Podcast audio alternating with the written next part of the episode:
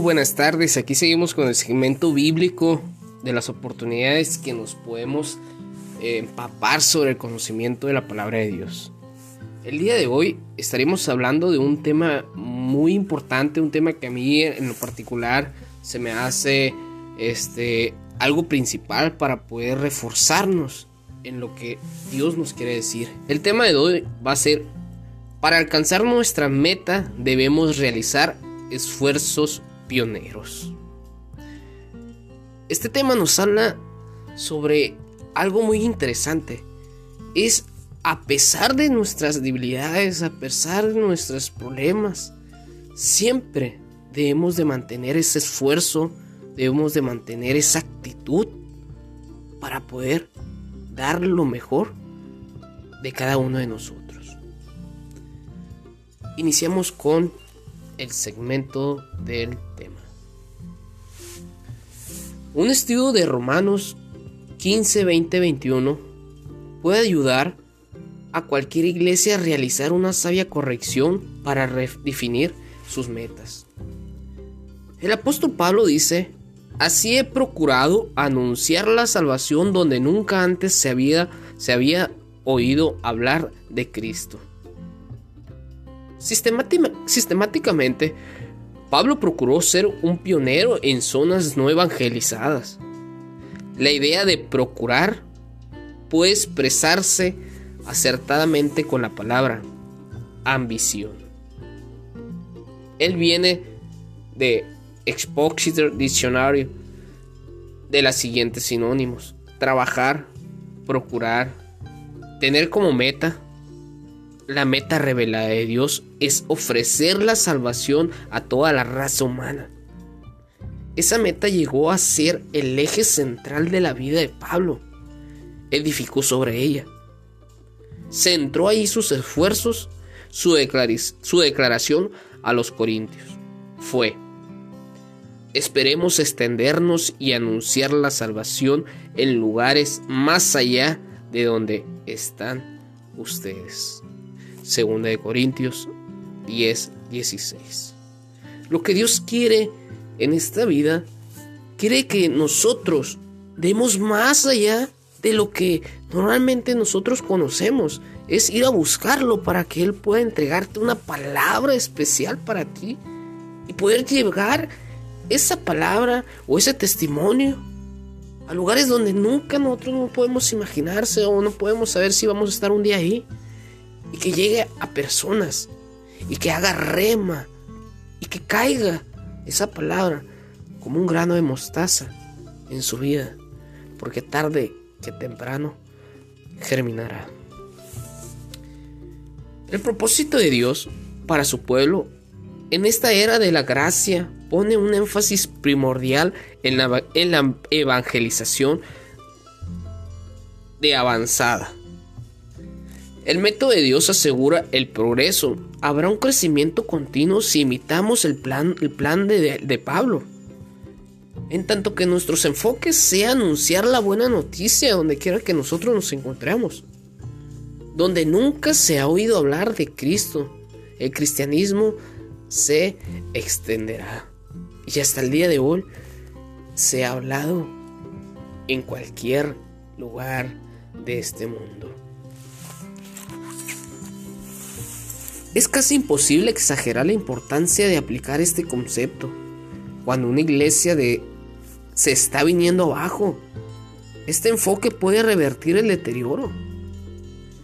Contiene el secreto del éxito, la verdad que no podemos suavizar.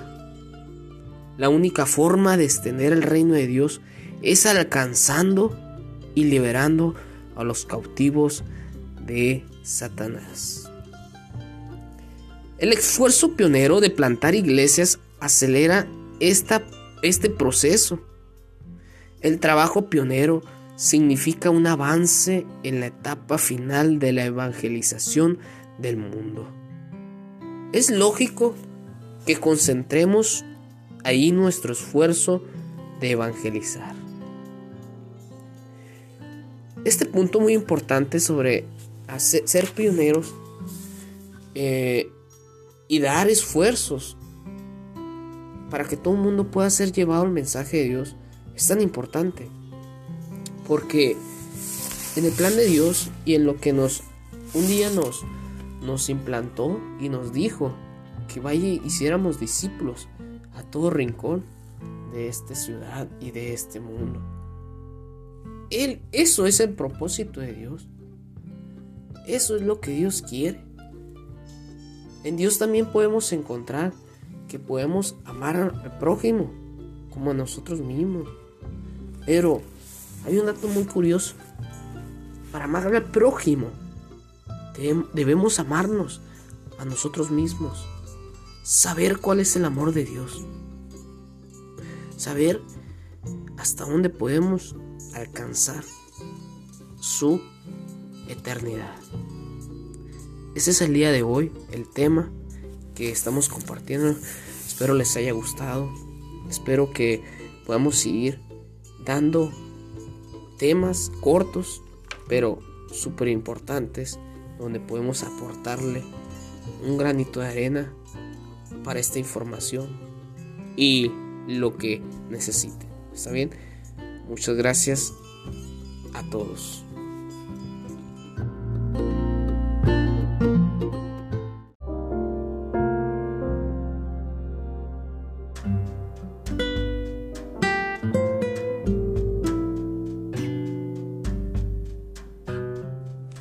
Hola, ¿qué tal? Espero que estén muy bien. El día de hoy vamos a tener otro tema muy importante, un tema que en la verdad este, eh, es un tema donde hasta para iniciar te llama mucho la atención.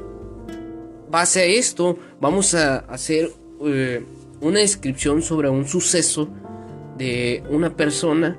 Después vamos a poner y relatar sobre hechos en la Biblia donde nos abran sobre la realidad y las situaciones que se afrontan o que podemos afrontar y es muy difícil.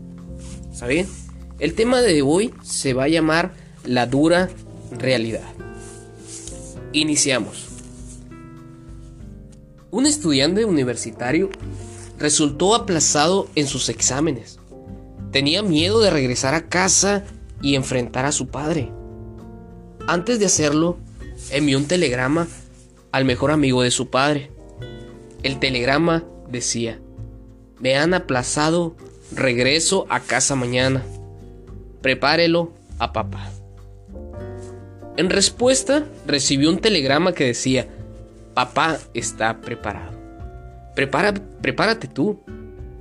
Si debemos afrontar la realidad, si es que hemos de estar preparados para las crisis de la vida, un mundo difícil nos confronta para todas las partes. Hace falta determinación para poder seguir adelante. Es una palabra clave de, los que lo que nos está enseñando determinación. El 15 de noviembre de 1985 los habitantes de Armero, Colombia, escucharon un rugido producido por la erupción de un antiguo volcán ubicado cerca del pueblo. Uno de los residentes, Ulises Molano, dijo, cuando escuchamos, cuando escuchamos la erupción, salimos de casa y fuimos a la, a la central de bomberos, pero nos dijeron que no era nada y que no iban a poner en marcha la sirena porque se asustaría la gente. ¿Y el resultado? Más de 23 mil personas murieron esa noche enterradas bajo un mar de barro que medía más de un kilómetro y medio de ancho. Se les negó la posibilidad de conocer la realidad y perecieron. ¿Qué podemos aprender nosotros del trágico error que cometieron esos bomberos? Debemos de ver la humanidad a la luz de la verdad. Hay situaciones donde nosotros debemos de tener en cuenta lo que se nos está diciendo. Para poder escuchar, tenemos que también observar el contexto de lo que está sucediendo. Para que posteriormente podamos hacer y poder tomar una determinación para seguir adelante. En la Biblia nos revela que aquellos que han recibido a Cristo están perdidos y sin esperanza. Eso es lo que nos está enseñando. Pero Dios ama a nuestra raza y quiere que todos se salven y lleguen a conocer la verdad. Eso nos explica en 1 Timoteo 2.4. El amor de Dios es el fundamento de nuestra esperanza. Así como el apóstol Juan escribió, nosotros le amamos porque Él nos amó primero. Primera de Juan 4.19. Respondemos al amor de Dios entregándole nuestras vidas. Hacemos lo que Él desea. Pregúntense usted mismo, pregúntenos a, cada uno de los que estamos escuchando este, este capítulo. Podemos decir, al leer el siguiente pasaje, ¿de qué manera debemos de responder un amor decidido? Así como dice la palabra de Dios. Salva a los condenados a muerte, libra del peligro a los que están por morir, pues aunque firmes que no lo sabías, el que juzga los motivos sabrá de darse cuenta. Bien lo sabrá el que te vigila, el que paga a cada uno según sus acciones. Proverbios 24, 11, 12. Me sorprende esto lo que está diciendo este capítulo de la Biblia, porque estas son palabras duras, pero ciertas. Utilícenlas para evaluar su vida y pregúntese, lo que, lo que yo hago, ¿qué estoy haciendo yo? ¿Respalda lo que yo creo?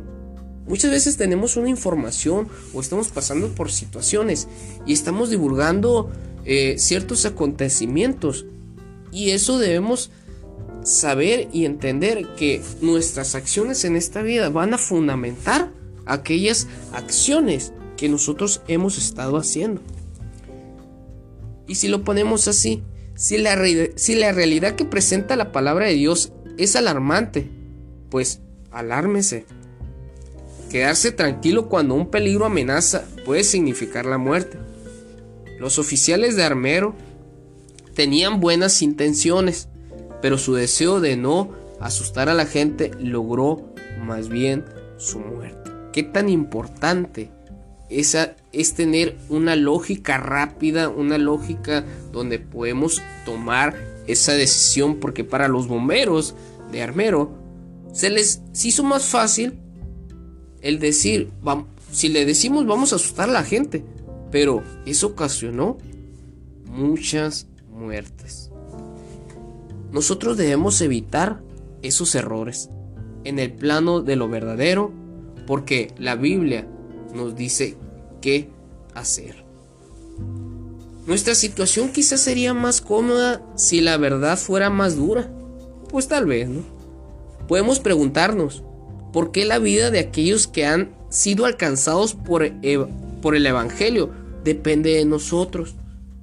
¿O podemos procurar evitar la responsabilidad como lo hizo Caín al preguntar, ¿yo soy acaso guarda de mi hermano? Pero un amor serio exige que reconozcamos que la Biblia tiene razón.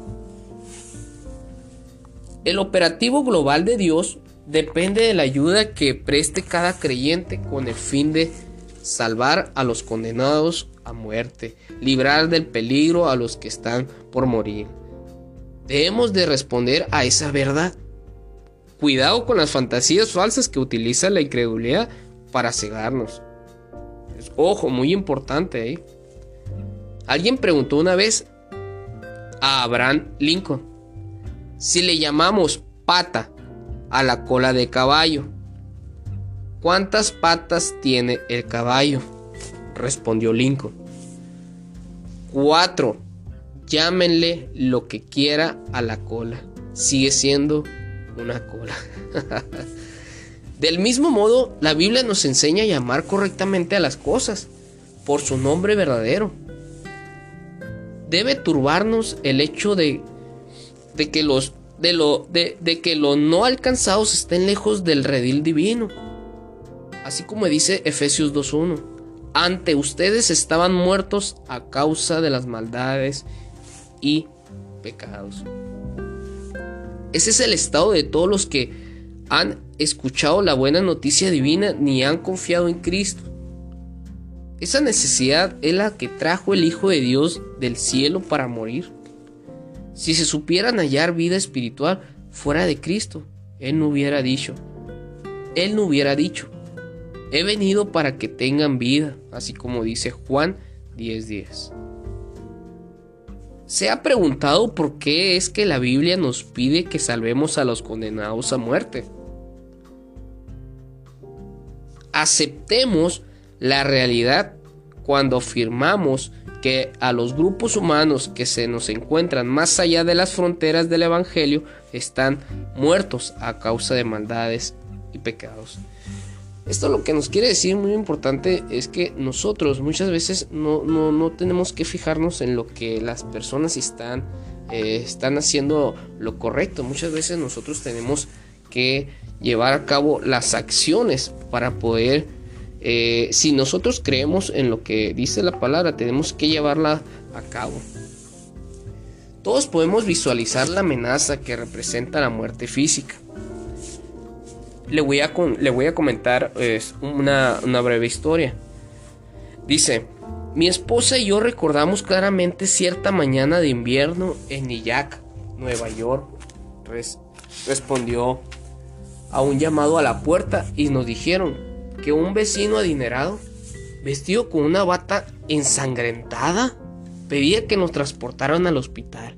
Su mayordomo le había disparado siete tiros su sangre manchó el asiento de mi auto mientras apresuradamente lo llevaba hacia el quirófano, donde los médicos lucharon para salvarle la vida. Asombrosamente vivió y luego me mandó una carta agradeciéndome por el viejo, por el viaje helado y ensangrentado que me salvó la vida. Sabía que apenas había esquivado a la muerte, pero aquellos que no han sido alcanzados con el evangelio no saben qué enfrentan que enfrentan una muerte eterna. Podemos sentir el amor que tenía Jesús hacia ellos cuando Él dice, también tengo otras ovejas que no son de este redil, y también a ellas debo traerles. Lo explica en Juan 10, 16.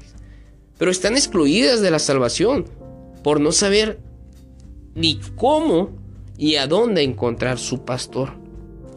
Esto nos habla de que nos está diciendo Jesús que hay, hay ovejas que, que, no son de este redil, o sea, que hay personas que por el momento no se encuentran en este lugar, pero también a ellas debo traerles, o sea que todos, todos debemos estar reunidos para poder nosotros tener un pastor que nos esté guiando, que nos esté dirigiendo. Pero por el momento hay muchas personas que no quieren entrar al mismo redil.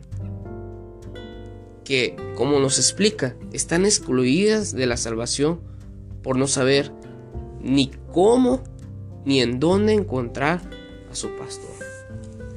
Ese es el tema del día de hoy, donde se los explicamos que muchas veces tenemos que vivir situaciones tan difíciles, pero en el momento tenemos que tomar una decisión y esa decisión nos va a ayudar a confrontar nuestro carácter, para no confrontar nuestra persona y así tomar mejores decisiones cada vez que nos encontramos en dificultades y en problemas. ¿Saben? El tema del día de hoy fue la dura realidad. Espero que les haya gustado eh, temas cortos, pero con un significado tan grande. Dios les bendiga. Hasta luego.